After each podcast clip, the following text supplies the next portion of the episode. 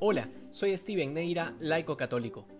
Cristo condena a la generación que lo escuchaba y los llama generación perversa, palabras duras que se vuelven mil veces más duras viniendo de aquel que es la verdad encarnada. Porque si fuese de otro, al menos quedaría la duda de algún mal juicio, pero en este caso, si el Señor dice que son una generación perversa, es porque lo son, y no hay más que discutir. Y la razón era muy sencilla, no solo que han ignorado el sentido de todos los milagros que Jesús ha obrado desde que inició su vida pública, sino que además piden más, piden más signos. Esto demuestra claramente que el problema no es la falta de prodigios, sino la dureza de corazón, la falta de fe. Y esta insensatez también podríamos estarla viviendo en nuestra vida cada vez que ignoramos lo bueno que Dios ha sido con nosotros. Mira al pasado, mira tu vida y mira cuántas veces la mano de Dios ha intervenido. Cada vez que nos negamos a reconocer que todo lo que tenemos es por gracia de Él y no por nosotros. Y estando así, ciegos como somos, nos atrevemos a pedirle a Dios señales de su existencia, como si la vida misma no fuese suficiente.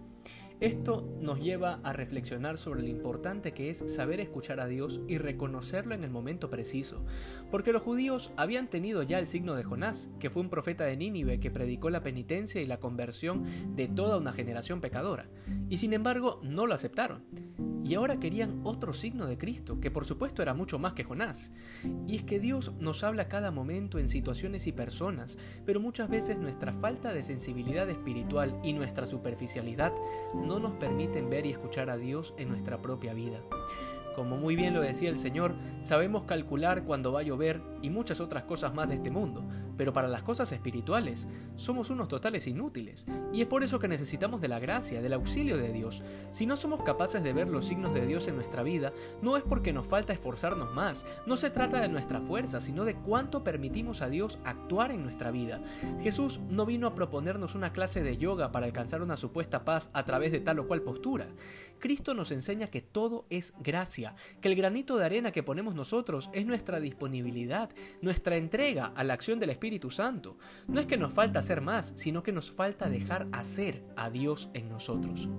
Finalmente, el Señor hace una distinción entre aquellos que supieron aprovechar los signos de Dios frente a aquellos que aún teniendo las cosas con mayor claridad no supieron verlo.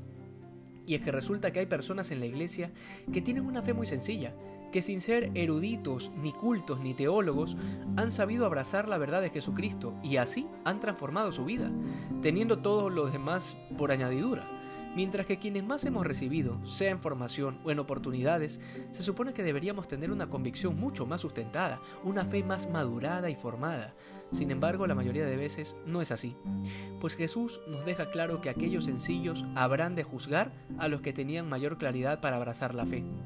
Aquí cobra sentido aquel refrán de que al que mucho se le da, mucho se le exige. Debemos orientar toda nuestra vida y nuestros esfuerzos a dejarnos habitar por Dios, a permitir que el Espíritu Santo obre en nosotros. Que hoy seamos más santos que ayer. Dios te bendiga.